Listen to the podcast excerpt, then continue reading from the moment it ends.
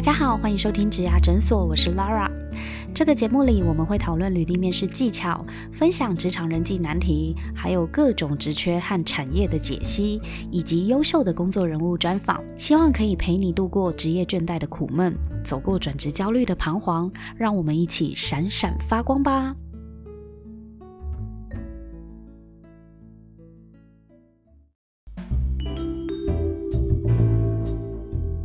Hello，晚安，杨先生，你好。拉尔你好，各位听众朋友，大家晚安。真的很开心，杨先生呢，今天呢第一次来到我们的 Live Podcast，然后借由这个难得的机会，跟我们分享他创业二十五年来的心路历程。认识杨先生以来呢。他已经非常功成名就了，就是已经拥有一个基石在了一个上市贵的公司哦。但是呢，我真的很好奇啊，在杨先生您创立一零四之前啊，前一份工作呢是在电脑贸易业，究竟是什么原因让你决定放弃这个看似很高薪的工作而离开这个公司呢？好，谢谢 Lara 哈。其实 Lara 在成立一零四之前。哎，我也是跟几个朋友、几个合伙开了一家电脑的公司，好，所以它不是标准的工作，他也是合伙人，只是我负责是业务单位。好，那那一家公司它做的是笔记型电脑，所以在几十年前算是最先进的呃一个产品跟一家公司，对吧？说讲你可能不会相信。我们那一家公司在台湾也创了一个算是记录，嗯，我们是在两年内的营业额就直接突破十亿的，在当时就已经突破十亿，哇！对，所以那我就很顺利的继续待在那家公司，把公司做大一点，对不对？嗯，好。但是可惜的事情是，可能是因为我们的业务的开发过于顺利。客户很多，出货很多的时候，呃，我们在产品的部分并没有做得很好。嗯，那我身为业务的主管，我也不断的跟我的 partner 或者是合伙阶层说，我们应该要做什么事，做什么事。但是好像大家对于这个的危机感的感受，并没有那么样的一致。好，那我甚至会请我们的客户从国外飞到台湾。跟我的那些伙伴讲说，到底你们的问题有多严重？嗯，但是不管做了什么，好像最后面大家对于要对客户负责的这一件事情的认知还是有落差。嗯，那我知道我必须要唤醒他们，不然这家公司就毁了，对吧？所以你已经发现这个产品力可能有点问题了。是的，我记得那个时候大概是晚上九点的时候。我大概留下一二十张的纸条，那个纸条里面每一张是写给我一个同事，跟他们说明说杨先生从明天开始就不再进公司了，也就是说我辞职了。您决定要离开了？对，好，因为我知道如果我跟我的伙伴讲，他们不会让我走，走不了。好，所以我就是当天晚上留下纸条之后，我隔天。就就不来了，消失了啊！那做这件事情可以简单讲，就是叫做辞职以明志。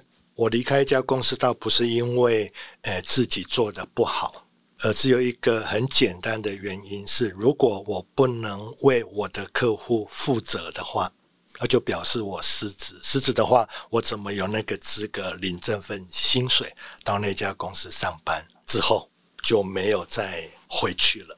哇，您年轻的时候性子也蛮刚烈的，就是真的有一个很坚持的一个立场，而且你知道你自己为什么要辞职以明志吗？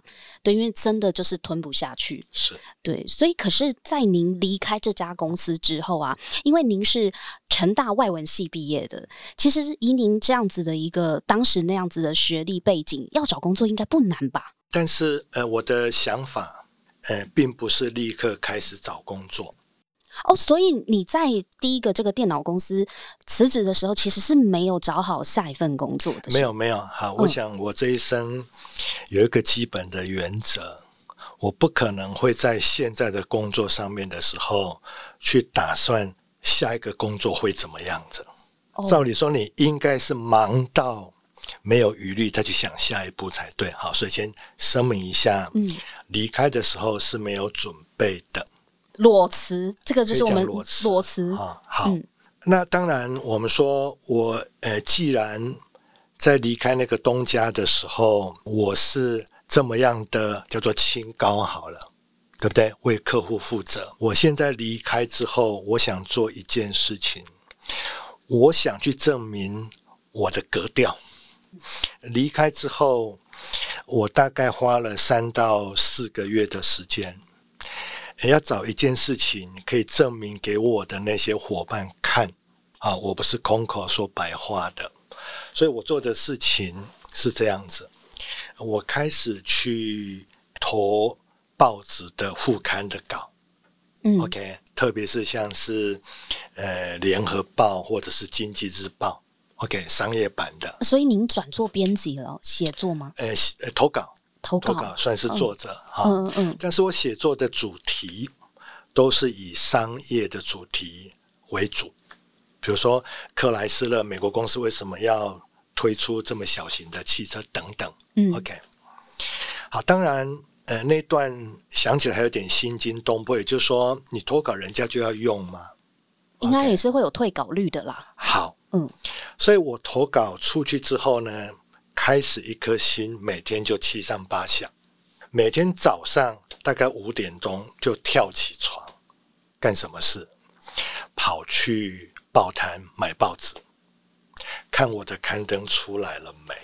所以那个时候要看报纸才知道自己的稿有没有被入选。对啊，对啊。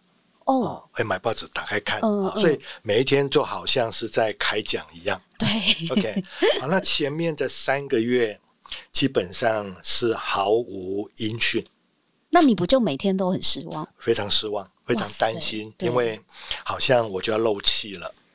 好，那应该是第四个月开始的时候，当我看到我的名字出现在这个副刊上面的时候，是整篇的时候，而且是连续好几个礼拜的时候，专栏。呃，我跟自己讲，当然也算是心里面呃默默的在跟我的过去的 partner 讲，啊，我今天呃下定决心做那一件事情。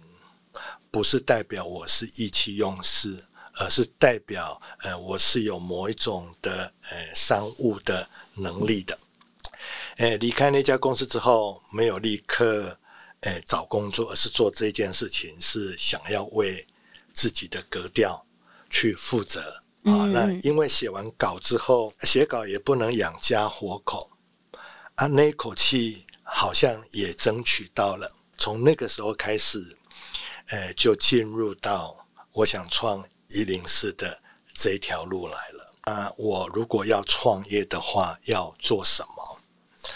呃，当然在这段时间里面，呃，我想先 share 一个呃小小的故事给创业者一下啊。如果你的情况也跟我类似的话，杨先想帮你打打气。也就是说，当我写完稿之后，准备创业的时候，我脑袋里面是没有任何想法要创什么业的，所以当时还不知道。没有。好，那这个的思考大概是在写完稿之后，可能要经过六七个月，这个一零四的想法才出现的。啊，为什么出现这个想法？等一下说。我刚刚想要提的一件事情是，呃，当我跟我的内人说我准备要创业的时候，当然他也呃没有办法预计会发生什么事，就抱着一个希望吧。那因为你知道，当我在家里面的时候，不用像过去上班啊，都是很晚才回家，基本上见不到先生的时候，那现在我可以整天在家，当然，呃，可以见到面。应该觉得很安慰，对不对？很愉快，嗯，啊，甚至是每天还可以一起吃中饭，这是过去从来没有发生的事情，嗯，呃，但是我记得很清楚，当有三个月可以相聚的日子过了之后，可能在第四个月的时候，有一天的中午，那我的内人一样，呃，他从学校，因为他的学校离住家很近，嗯，呃，在大热天的时候帮我带便当回来。您的内人是老师，是老师，所以他匆匆忙忙的帮我把便当打开之后，我就扒了饭的时候，当我抬头。看见他说，呃，满头大汗，因为他一点还要赶回学校，嗯，去上课，嗯，很赶。我突然发现到说，我好像，呃，没有那个资格，呃，去吃这个便当，因为我怎么可能一个大男人，要让我的内人来养我？好，所以，呃，那口饭，呃，现在想起来还是有卡在喉咙的那一个感觉。当然，从那天开始之后，我就过着逃亡的日子。什么日子？我就跑到新店的山中，那跟我的太太讲说，我跑去所谓的中央图书馆查资料。当然，这一段，呃，我是想要鼓励创业的朋友。好，如果你一样感受到说你没有办法，没有那个脸去吃这个饭，无法。跟家里交代的时候，你只要确定，你的那个决心并没有逐渐在缩小的话，虽然你觉得很难过，但是你还是要打起精神往前走的。所以在那段时间很痛苦，一直想要想出该做什么的时候，我开始从过去的历史里面开始去寻找蛛丝马迹灵感。那我开始问自己说啊，我的人生当中有哪一段我会觉得我最不舒服的？你反而是从最不舒服的开始想起。是好，我就想到说，因为我在过去上班的这个几年当中，曾经到欧洲去了一阵子，是外派到那边去工作。呃，主要讲是英国。那到英国去之后，让我见识到说为什么。这个欧洲的人文社会，好，它的人文水平跟台湾那个几十年前落差很大。好，所以呃，每一次从欧洲回来台湾之后，我都觉得很不舒服。为什么？呃，这个两地的生活环境会落差这么大？我们举一个例好了，比如说，假设今天我从欧洲回来述职的时候，我走在马路上，你就会注意到台湾的交通。对行人是多么样的出路，这就是一个例子。嗯，创立一零四联想，它有两个基本的原因。我想帮跟我也一样痛苦的人，我在解决自己的问题的那个方法，我也希望他们能够使用到。第二个，啊，我不能接受台湾。的人文水平跟欧洲落差的时候，那我必须想一个办法去做出来，把这两个事情结合起来。好好，所以一零四的原始的初衷，其实，呃，它跟什么网络跟什么技术都没有关系，它纯粹就是我看不惯一个社会的议题。那我自己刚好是其中的一个叫做苦主啊，所以我想一并去解决所有的这个问题。杨先，我想问一下。你气噗噗的原因是什么？就是为什么发现台湾的人文水平跟欧洲落差这么大？您痛苦的原因是因为会觉得为什么别人可以，我们做不到，我们应该也可以做得到的那种心情吗？对，很简单，就是说为什么我们台湾人好像就人文这件事情上面好像是次等的公民？你是不甘心呐？对。啊，因为，因为我会看到啊，我的内人，我的小孩，为什么他们要活在这样的环境里面？嗯，呃，当然我不是抱怨，我叫做打抱不平。是啊，那你说有几个人可以跟杨先生一样，去感受到这两个地区的人文的落差？那假设我感受到的话，一定代表什么？代表对我来讲有某一种意涵的时候，他是不是在暗示我应该要做什么事情？这是一种 calling 吗？呃，我认为是的哈。所以如果这一段里面，我倒是要建议我们的听众朋友，如果你在寻找你的创业要做什么事情的时候，呃，请不要去寻找说这个机会在哪里，而你要寻找的是你的问题在哪里。因为机会通常在开始的时候都是不大可能完成的那个问题，对对不对？你说人文水平怎么去处理呀？对呀，要帮这么多人解决问题，对呀，怎么去？那些都是问题，那都不是机会，对不对？嗯，好，所以机会原来都是化妆成问题的存在。那我们知道，大部分人是追求机会，不追求问题。OK，好，所以当杨先生今天反向做的时候，去追求问题的时候，我才能够把问题转化成机会。啊，所以各位听众朋友。创业的最原始的那个创意，应该是问题在哪里，而不是机会在哪里。嗯，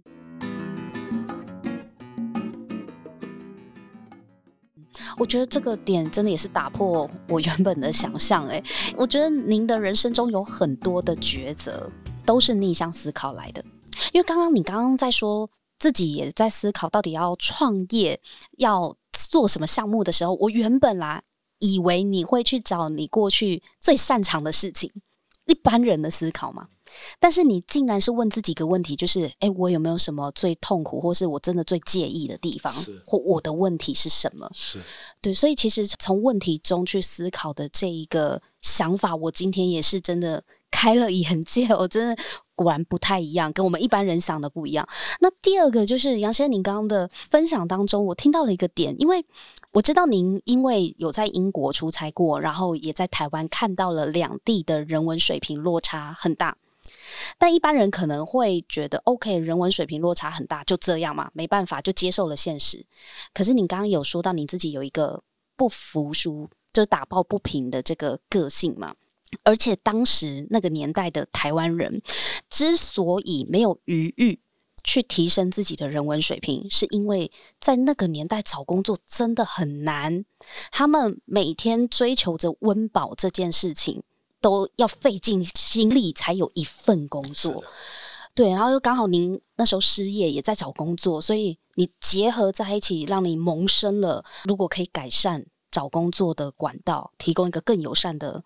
方法的话，是不是解决你的问题，也解决了台湾人文水平的问题？对，老李刚才有提到说，为什么我不去做熟悉的事情？对啊。OK，哎，我想可能创业者可能也有一两种态度是这样子，就是说我们大概也不会去做重复的事情，我们会的，我们大概就不会再去做了。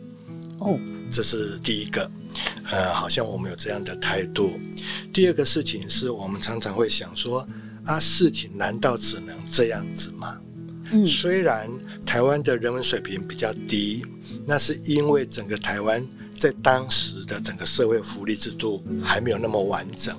它虽然是一个社会在阶段的现象，但是一样的，我们说啊，难道事情？只能这样子吗？我们只能够等到政府有比较完整的社会福利制度吗？当你每天不断的在问自己说事情只能这样子，不做重复事情的时候，通常你就会 push 自己要想出新的做法出来。好，好，所以想一想。如果人文跟我没有关系，如果别人在职场上面的痛苦跟我没有关，今天就不可能有一零四的存在了。对，嗯，所以你真的一开始也没有想到是网络这一块，可是后来呀，为什么会成立网络人力银行？当时网络也才刚开始而已。对，那您那时候对网络熟悉吗？怎么会有这个决心，知道你自己可以呢？呃，我想，呃，这大概。可以描述成说，呃，你的决心是会带你去找到一个解决的方法的。怎么说呢？因为你想象一下，说我连解决自己的问题都是这么样的痛苦的时候，如果我今天要帮一万个人、一百万个人，甚至一千万个人找的话，我需要怎么样的方法、通道、管道？这在几十年前根本是不可能的，对不对？对呀，那时候都用报纸，是报纸，对。好，那我们说刚好那个时候，呃，我接触到所谓的 Internet，好，那那个时候就好像有蓦然回首，那人就在蓝山处，对了，就是他的这一个感觉啊。我认为 Internet 好像是可以让很多的人来接触你的服务的，OK，概念上是有这样子。确实，但是为了要去验证这个想法到底可不可行，那当然读了很多的资料，那自己也当成一个小偷。小偷？什么叫小偷？就是我跑去台大，嗯的电脑教室里面，偷当我是学生，好，然后去玩 Internet。嗯，好，那去学习。对，最后才决定说，哎，Internet 应该是可以这样去做的。那当我对赌说就是 Internet 的时候，我做了两件事情，因为在我们那个时代根本还没有学过电脑，OK，城市设计完全是零的基础，嗯嗯，所以做了两件事。第一件事情是，我们请我个人呢，那个时候请了一家叫做技术顾问公司，帮我加一个站，嗯，但问题是你的网站要自己盖啊。对啊，所以他们就给我两本手册啊，我自己开始就写程式，自学吗？把一零四的网站盖出来。那我谈这一段的故事，只是想要告诉听众朋友，如果说我们今天说我有没有那个创业的能力，比如说去使用 Internet，如果我没有那个能力，基本上不用谈，对不对？嗯，好，所以我要表达的事情是说。诶，创业你需要的是毅力，不是能力啊！因为你的毅力会教你所需要的能力。嗯，好，那我当初也为了要证明我自己懂得 Internet，不然你开这家网络公司，你怎么取信于别人，对吧？好，所以我就跟自己讲说，我现在完全不懂，那我要三个月之后，我要写出一本 Internet 的书。天哪！你真的很会给自己找一个很高的山去爬，哎，是好。那大概写到了八成了，已经经过可能四个月、五个月的时间了。嗯，那个时候大概那个网站的部分啊，已经写了一些雏形的时候，我就觉得啊，写作这件事情我已经没有办法再慢慢来了，我已经有这个能力去开战了，所以我就把书停下来，然后完全去把一零四这个网站盖出来。啊，当然，二三十年前的伊莲是跟现在是天壤之别。可是你看啊，您从外文系自学到会写程式到架站，您从以前就跨界跨很大，这是完全不相关的专业领域，哎，对不对？对，所以我说怕的是你没有那个毅力。嗯，你要害怕，绝对不是你没有某一种能力，那都是小事。真的，您让我想到一句话。愿有多大，力就有多大。嗯，对，因为你一开始的愿是要帮助越来越多人解决问题，不是帮助少少人。这个愿景非常明确，你当然就会去找可以帮助很多人的解决方法。是，那是因为你先有那个愿嘛？对，所以如果格局不够大的话，可能选择的解决方法就会不一样。嗯，是。这个真的也是跟我原本想的 不一样，但是我觉得您讲的很有道理，就是这样子的解决问题的逻辑，才会真正找到最适合的项目。假设以创业来说的话，那如果说在成立一零四一开始草创至今二十五年，有没有最深刻的一次危机或是挑战，让你印象最深刻的是什么呢？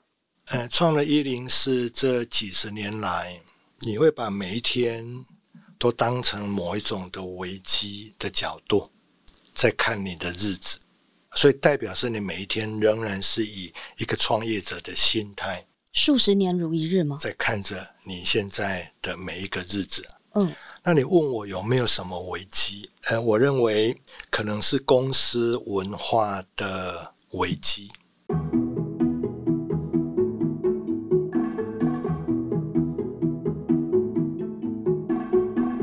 就说，我认为在我们公司，可能嗯六七年前、五六年前好了，大概是那个时间。哎，我们公司并没有一个叫做一个 percent 的文化。一 percent 的文化。好，一个 percent 简单讲就是说，你的公司每一天都进步一个 percent 的意思。好了，那当然，拉拉，你知道吗？如果你每天进一个 percent 的话，那么你一整年下来会进步三十七倍的速度。好，那我举一个例子好了，这个不怕献丑哈。呃，我们公司在那个时候有一个产品叫做一零四 Plus，一零四加。嗯，好，它的服务概念很简单，也就是说，比如说今天 Lara 你上了那个网站一零四 Plus，嗯，当然网站现在没有了，你只要分享你的经验给那些所谓的呃后辈好了，那后辈如果给你肯定的时候，这个的肯定。就会被放到你的履历表上面，所以当你在找工作的时候，企业是不是就可以看到你帮助了人家什么东西，对吧？嗯嗯，像个徽章。对，好，所以企业在找人的时候，他就会有更科学的证据的方法可以找到好的人，因为你有帮助人的时机嘛，对不对？啊，第二个，你的帮助人也被转化成你的价值，这大概概念是这样子。嗯。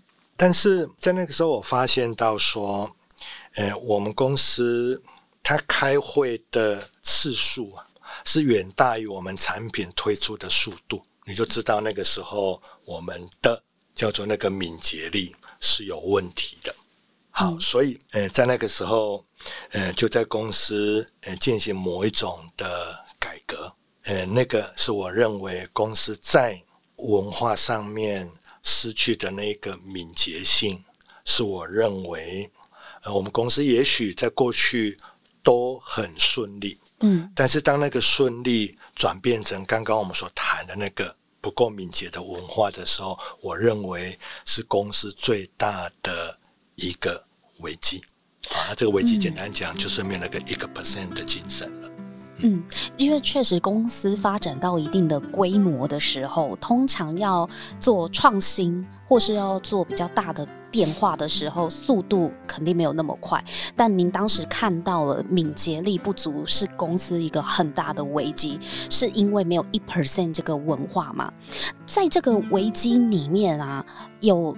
哪些事情？您做哪些事情是真的可以去扭转这个危机吗？又或者是当时您有获得哪些人，或是哪些慕斯男神女神也好，给你的灵感或帮助吗？好，我想当一家公司，如果它的危机是比较跟文化有关系的，呃，我的经验值通常它要耗时三到四年才可以再转弯过来。扭转一个公司的文化要三到四年。好，OK，嗯，那回想起来，当初做的事情当中，有一个非常姑且称作是严谨的身教，就是你自己要示范该做什么事情。好，我们来举例好了。如果今天听众朋友你是刚好来我们公司上班好了，好，如果你到公司来开会的时候，你会被要求当。你要说明事情的时候，你只需要讲说你今天呃要解决哪一个问题，你的解决方法是什么，其他都不要啰嗦。哦，所以你是要问题的话，每个人跟您开会或是任何的会议，只要讲两件事情：问题跟解决方法。对，问题跟解这是一组，或者是第二个是啊，你做了一件事情，如果那件事情是成功的，就麻烦你分享你学到的东西。啊，好，所以第一点的这个文化一部分就是我们在开会的这个节奏上面是这么样的精准跟精简，这是其一。第一个改变，第一个改变好。第二个改变是公司会非常的在乎强调数据的管理。嗯，所以每一个产品它有它所谓的叫做 dashboard。好，所以我们随时是可以知道你这个产品的优化的速度有没有在数据反映出来。OK，这是第二个例子，因为你有数据的时候，你就可以很很自动的进行自动化的管理。嗯，这是第二个我们文化改变之后的例子，对吧？嗯，啊，第三个例子是这样子，我们公司有一个内规，也就是你任何一件事情、一个问题、一个案子。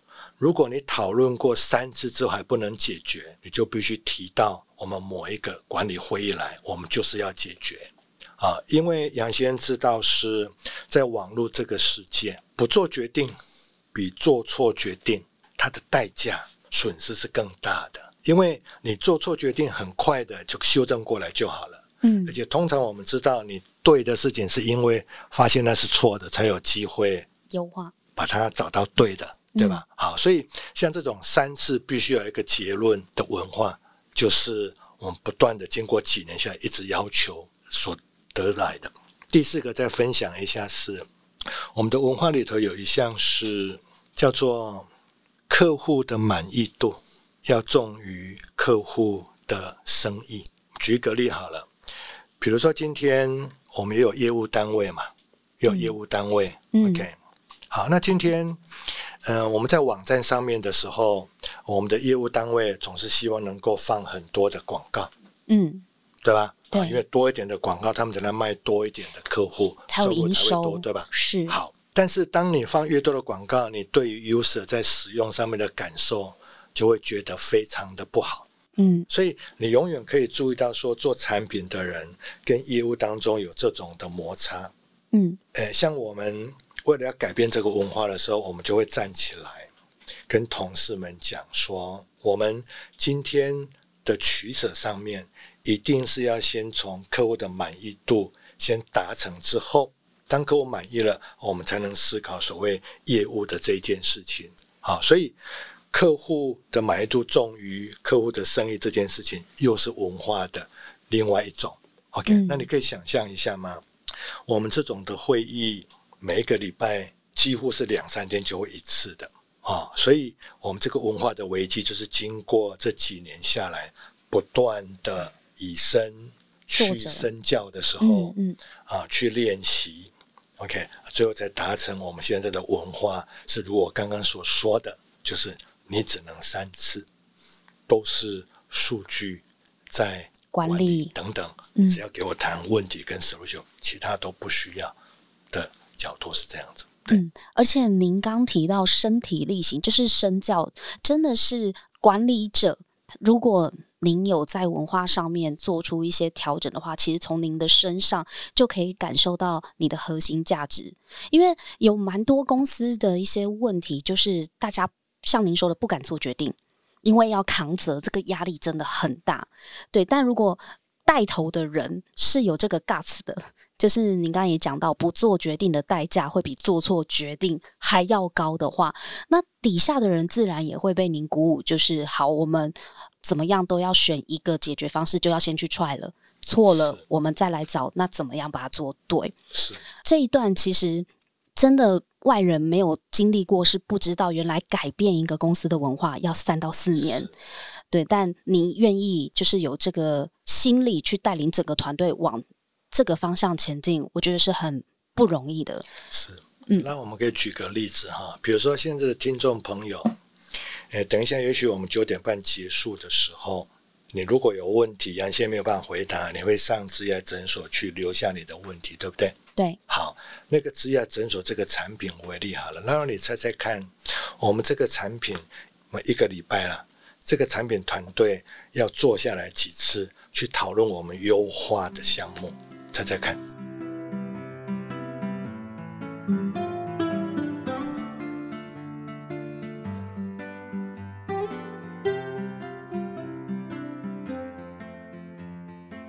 一个礼拜吗？开会两次。好，我们在前面的第一年，就产品刚开始的时候，是一个礼拜三次，你就会知道那个节奏多么样的密集，嗯，对吧？对。好，当第一年比较顺的时候，我们第二年。就来到现在的两次，那 even 它相对稳定了，我们还是认为两三天就要抢一次，有没有进度的这一件事情，是我们认为在网络世界里面已经算是不够快的速度了，就是一个礼拜起码两次。所以听众朋友，嗯，我想也不管你的公司是什么样形态、什么产业的公司，如果你们公司永远是期望说把事情想得很远。做的很完整才推出来的时候，我会认为你倒不妨直接快一点放到市场去测试。OK，比如你一年推两次，连续一年推二十次，但是二十次修正来的那个结果是远远的大于两次的这个节奏的，对。嗯，所以这个等于是很高效率的去测试这样子的解决方法，或者是产品优化可不可行的一个很好的做法。刚刚有听到杨先生从发现公司文化非常的缓慢、不够敏捷，是个危机。然后又做出了调整，并且以身教，真的花三四年的时间去调整全公司上从上到下的体质，真的很精彩，也学到一个宝贵的一课。这边也很想要请教一下杨先生啊，您觉得在这个创业的过程中啊，过去有哪一段经历，或是哪一个成就是让你觉得倍感荣耀的吗？我想是很难去想出所谓有什么荣耀的，呃，但是会每天的日子过得比较踏实跟安慰的，应该是说，我知道我跟我的同事这家公司的同事，我们帮助了很多人，而且都是义务的，嗯。义务的，义务的，哈！你知道台湾有一千一百万的上班族，呃，趋近于八百万都是我们服务过的。OK，好，所以这是我觉得心里面比较满足的一件事。我们来举几个例子好了，比如说 Lara，如果问你，台湾一年会有一二十万的毕业生，呃，请问他们跟你？有没有任何的关系？如果今天你知道，他们一半的人会讲说，他们毕业要进入职场，但是他们不晓得要怎么去完成他们人生第一件事情，就是要怎么去写一份表达力很好的履历表的时候，他们知道五十 percent 的人说不会写的话，跟你有没有什么关系？我毕业也真的蛮远的，蛮久的时间，可能。我觉得我身边比较没有刚毕业的人，离我比较远。对，是这样子。那因为每一年毕业生都会见到一零四来找工作，而我们既然知道有这么大量的人不晓怎么做的时候，这对我们来讲就是一份责任，对吧？嗯，好。那现在任何一个毕业生，你碰到这个问题的时候，很简单。你现在可以非常放心的就上我们的履历诊疗室，上来之后，你可以挑产业，挑哪一个职类的所谓的 giver，请他帮你做履历的见证，而这些的 giver 都是义务的，啊，那我们现在一年可以帮好几万个人，啊，那你就可以知道说，本来没有人在处理这个五层。叫做彷徨无助的毕业生的时候，那现在因为你有这个服务了，嗯，他们变成是信心满满、有所依靠的时候，这就是杨先所说的，你心里面会觉得你很踏实，因为你心里面充满的都是帮助，充满的是这些使用者的期待跟相信。而且都是义务的，啊，这只是一个例子。好，那甚至我们也感受到说，啊，为什么这些毕业生他们好歹也算是高级知识分子，读了四年书之后还不会写这个？OK，那这个问题会不会更早一点？如果今天我们想的比较深远一点，举例，假设今天我们有机会，呃，在国中或高中生的时候，嗯，就有什么办法可以让他们来了解职场是什么的时候，啊，会不会对于要解决呃不晓得怎么进入职场这件事情，可能会有一些帮助，对不对？所以当你知道这些中高国中的时候，没有人在处理这块的时候，那我们就做了一件事情。呃，我们有一个服务叫做工作事件。嗯，工作世界是就是我们每年会请学校跟我们讲有哪些的学校，你需要我们一零是派各个产业各个职务的 giver 到学校去跟学生介绍。举例，拉拉，你是一个姑且称作是 podcast 的网红好了。嗯，那如果今天你就扮演一个网红的 giver 啊，比如说你到新店。的高中去讲这个职务的话，那我们说，假设有一百个学生听，会不会其中有大部分人知道什么是网红了？那也许其中会有两三位也想要从事这个，那会不会在他读书这段时间就会开始注意网红是什么样的事情，对不对？那也许这些所埋下去的种子，到了他大学毕业的时候，他搞不好已经做了某些跟这个相关的事情的时候，啊，他怎么样？他在写这个履历表的时候，他就可以怎么样把它写出来了？已经有相关的经验了。是，嗯，好，好，所以，呃，杨先刚刚用这个履历诊疗室或者是植牙诊所啊，这个，呃，只是我们现在在进行的两个例子。好，那用来表达说，倒不是什么成就感，而是觉得说，呃，如果今天，呃，有一句话他讲说，晚年呐，你长大的时候要维持你所谓人生的快乐啊，可是晚年你要保持快乐的秘诀，并不是你要怎么样保持年轻，而是你。要怎么样去帮助年轻人？呃，一本现在跟你谈的时候，杨先生也觉得我是幸福的，这个这是有一种成就感。所谓幸福的意思是说，你现在的所做的每一件事情，包含现在我在分享我的经验，也许都有少数的人会受到影响的话，OK，那这个都是帮助的时候，这对于你一生你会觉得。你的日子是没有白过的，而是你的每一个日子都化成是有一些人得到你的帮助啊！所以有时候，呃，你会觉得，如果呃任何想创业的朋友，如果你创业的那个项目，它不是只是满足你个人想要做某件事情的那个理想，而是你做那一件事情最后的受益者不是你自己。而是别人，而且很多数的人的话，嗯，你可能就会杨先生这种感觉。虽然，哎，你会非常的疲累，OK。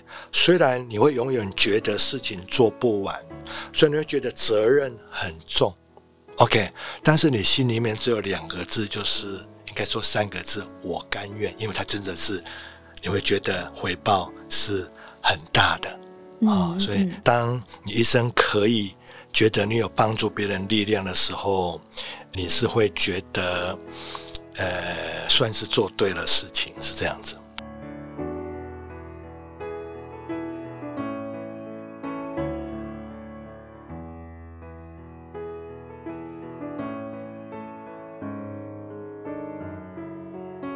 而且这个创业 DNA，刚刚在那个月级报告的小故事里面也看得很清楚。其实你常常在想怎么帮助别人，从年轻的时候就有一些端倪看得出来了。你刚刚自己也有分析自己的这个爱打抱不平的个性嘛？呃，我们真的确实也有发现，一零四人力银行这十年来的方向似乎有一些不一样了。过去第一个十年，我们是在帮人家找工作，这是您创业的初衷嘛？希望可以提善一个更友善的求职环境。那但是在近十年来，我们又开始觉得一零四好像除了帮人家找工作之外，也开始去做一些找方向的服务。那是什么契机让您决定带领这家公司往第二层次、第二人生前进呢？好。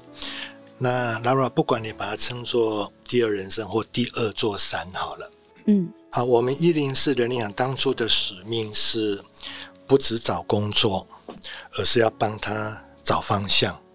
因为原因很简单，一个没有方向的人，你给他再怎么样的工作，他还是不久就换了。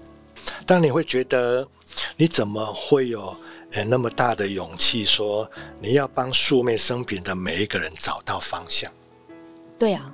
啊，因为想想，如果每一个人都有方向，对台湾、对他个人、对你，是不是都一件你会很难以想象完美的事情？啊，但是我必须承认，我们的使命不止找工作，呃，帮他找方向。这个我们二十几年来，我认为只做到六十分。我们对找工作这件事情的进展或建设相对比较完整，但找方向这件，我认为我们还有另外十年要努力。好，但是 even 如此的时候，我们现在已经在攻第二座山了。什么意思？嗯，当然我们也知道说，我们一零四现在服务的对象都是毕业之后才到一零四来开始去寻找他的职业，对不对？对。但是我们注意到有一件事情，或者说是一个遗憾，好了。当一个人他离开学校之后，你会发现到，其实好像他的个性都某一种定型了。嗯，你是很难去改变他的。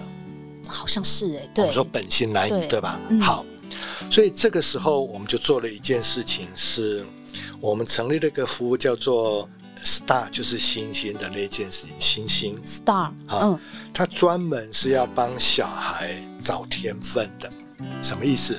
因为我们知道，我们从小都有做了很多的事情，不管是画画、玩劳作或做什么事情，应该某种的迹象，好像都可以隐隐约看到他比较喜欢做什么事情，对吧？嗯嗯，看得出来。对，但是我们知道，现在并没有一个记录的方式。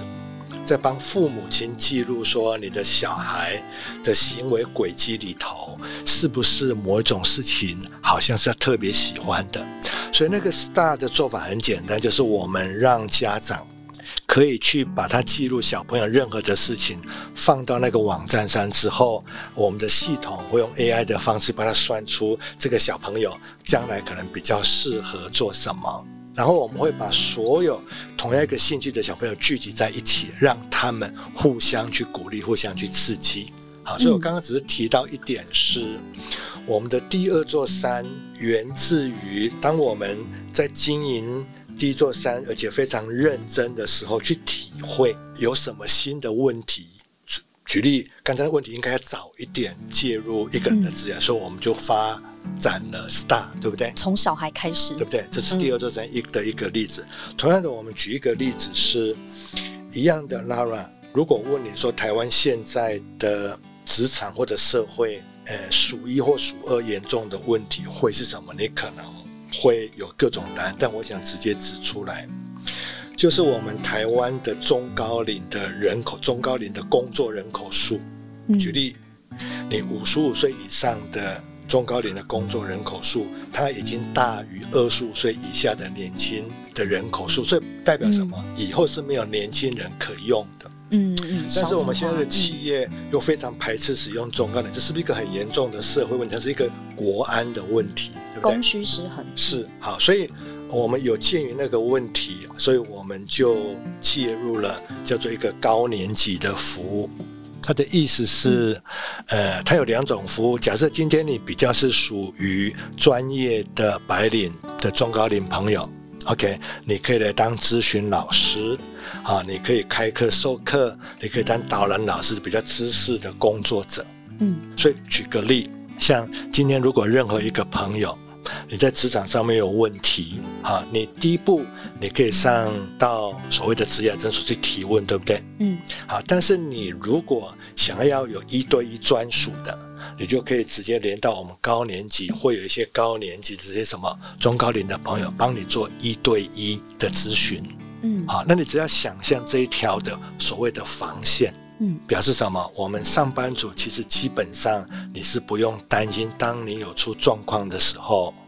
是没有服务是可以跟上的，哈。再举一个例子好了，比如，比如说现在我们在新店好了，那 Lara，你呃有一天想要去所谓的碧潭玩好了。嗯，啊通常我们知道到碧潭就划划船就走了，吃一次就走，对不对？你不会留下任何的印象。嗯，啊，但这个时候你可以直接到高年级里面去找一个专门在导览碧潭的高年级的导览老师。我们现在有上百位的导览老师，导览老师这么多，你可能只要花两三百块钱，你就可以完全从那位长者的视角里面去了解那个地方的文化生活，所以。这样走了一圈之后，你可能对那个地方，你就会觉得非常有感情，对不对？深度旅游。那这个就是我们让这中高龄的朋友，他可以再发挥他的价值。嗯。那再来，如果今天你是比较属于非呃知识型的，比如说呃你比较属于劳力型的，你就可以去当所谓高年级的服务生啊。意思就是说，当店面找不到年轻的服务生的时候。呃，你如果禁用了高年级的服务生，那你就会感受到说高年级服务生的那个成熟度、嘘寒问暖、热情。对，好，那你想一想，如果我们可以让几千几万个所谓的中高龄朋友去从事高年级的服务生，我们是不是帮社会解决一个问题的同时，也让我们今天在消费的享受上面有不一样的水平？嗯，好，所以我们高年级的这个服务也是源自于，呃，我们今天。从第一座山里面，我们很认真在做事的时候，我们会很自然的去发现，呃，新的问题或更早的问题。OK，好，那这一段我只是想要跟观众朋友稍微分享一下，因为很多人会问说啊，创业的灵感要怎么来？创业的方向要怎么来？而我个人认为，它的秘诀是在。你有没有非常的投入去感同身受某一件事情的时候，从做的过程当中，你大概就可以体会到你下一步要做什么事情。所以，我们说，为什么我们可以从人银行想到要做什么 star，呃，做什么高年级，呃，它的原因就是因为我们非常的深入去体会到新的问题。所以才会推出新的服务是这样子。嗯，那这边的话，在新的使命这样子的一个灵感之下，你们要爬第二座山嘛？那在理想跟现实中啊，您有妥协过吗？谈到这件事情，呃，让我想到的是有一句话叫做“呃，壮志未酬身先死，常使什么英雄泪满襟”啊。什么意思呢？就是说，因为我们一零四是一个上市的公司，呃，我们公司这个外资也非常重的，我们基本上大概有四五十个 percent 都是外资的的股东。好，那请问，呃，外资为什么要投资你？是因为杨先生你个人的那个叫做社会责任感，还是他希望看到你公司的获利？获利吧，投资者获利，对不对？好。好，所以当杨先刚才提到的，我们在做的事情里面，像是刚刚的一零四的 star，嗯，这个星星，小孩天赋的那个，嗯，啊，因为我们开始做之后，你发现到他所需要的时间是很长，他不是两三年就可以看到结果的，嗯，OK，好。所以，我们跟我们的股东之间也有一个所谓的默契，也就是说，如果今天我们的经营者，我指的包含杨先生，没有办法在一定的年限，比如说五年之内，可以去证明我们可以把它做到相当的程度的时候，以我们这个所谓的，不管我是创业者还是也是专业的经理人，双重身份的时候，我们就应该自己。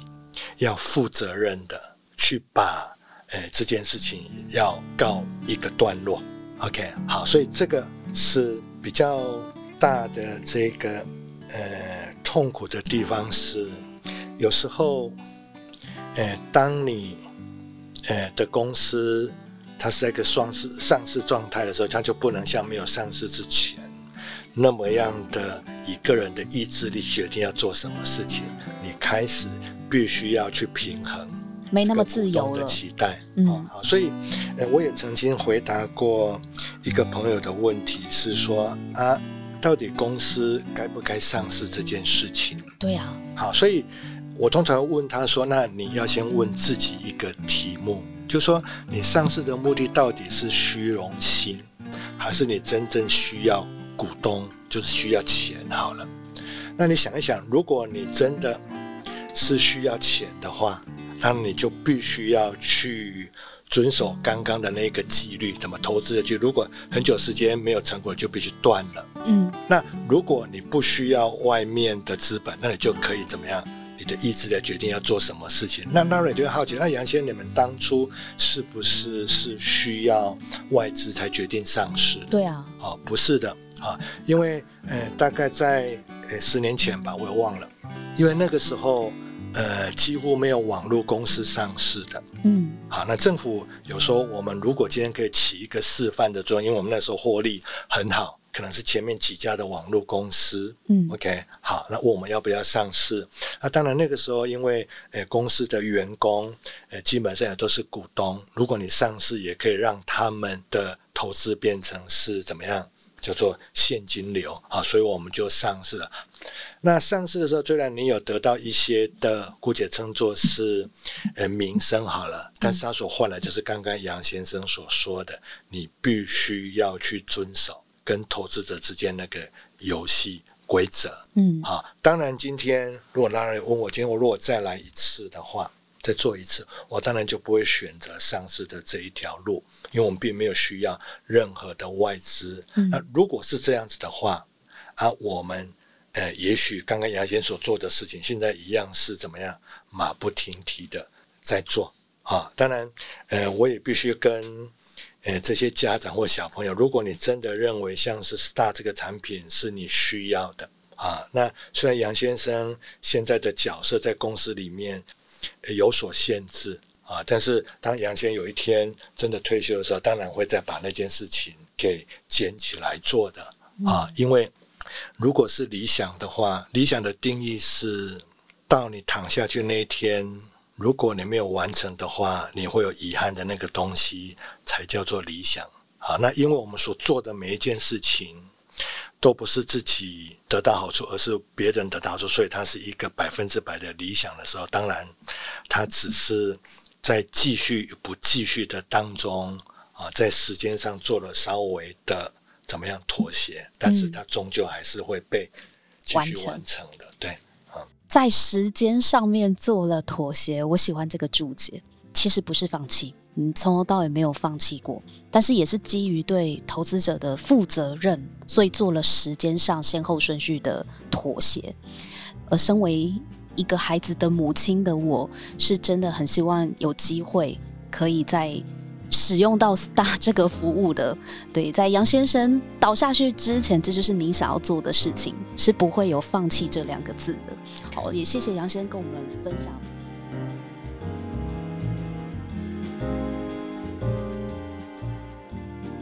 感谢大家收听一零四植牙诊所的 Podcast。为了要提供更优质的内容呢，这边有一份问卷呢，要请大家帮忙填写。那问卷的链接我放在这一集的节目说明栏位里，大家可以去点，然后去填写问卷哦。那如果你有填写问卷，就有机会抽千元的礼券。除了填问卷之外，如果你想要报名来参加我们听众意见访谈的话呢，就可以在线赚两千块的现金哦。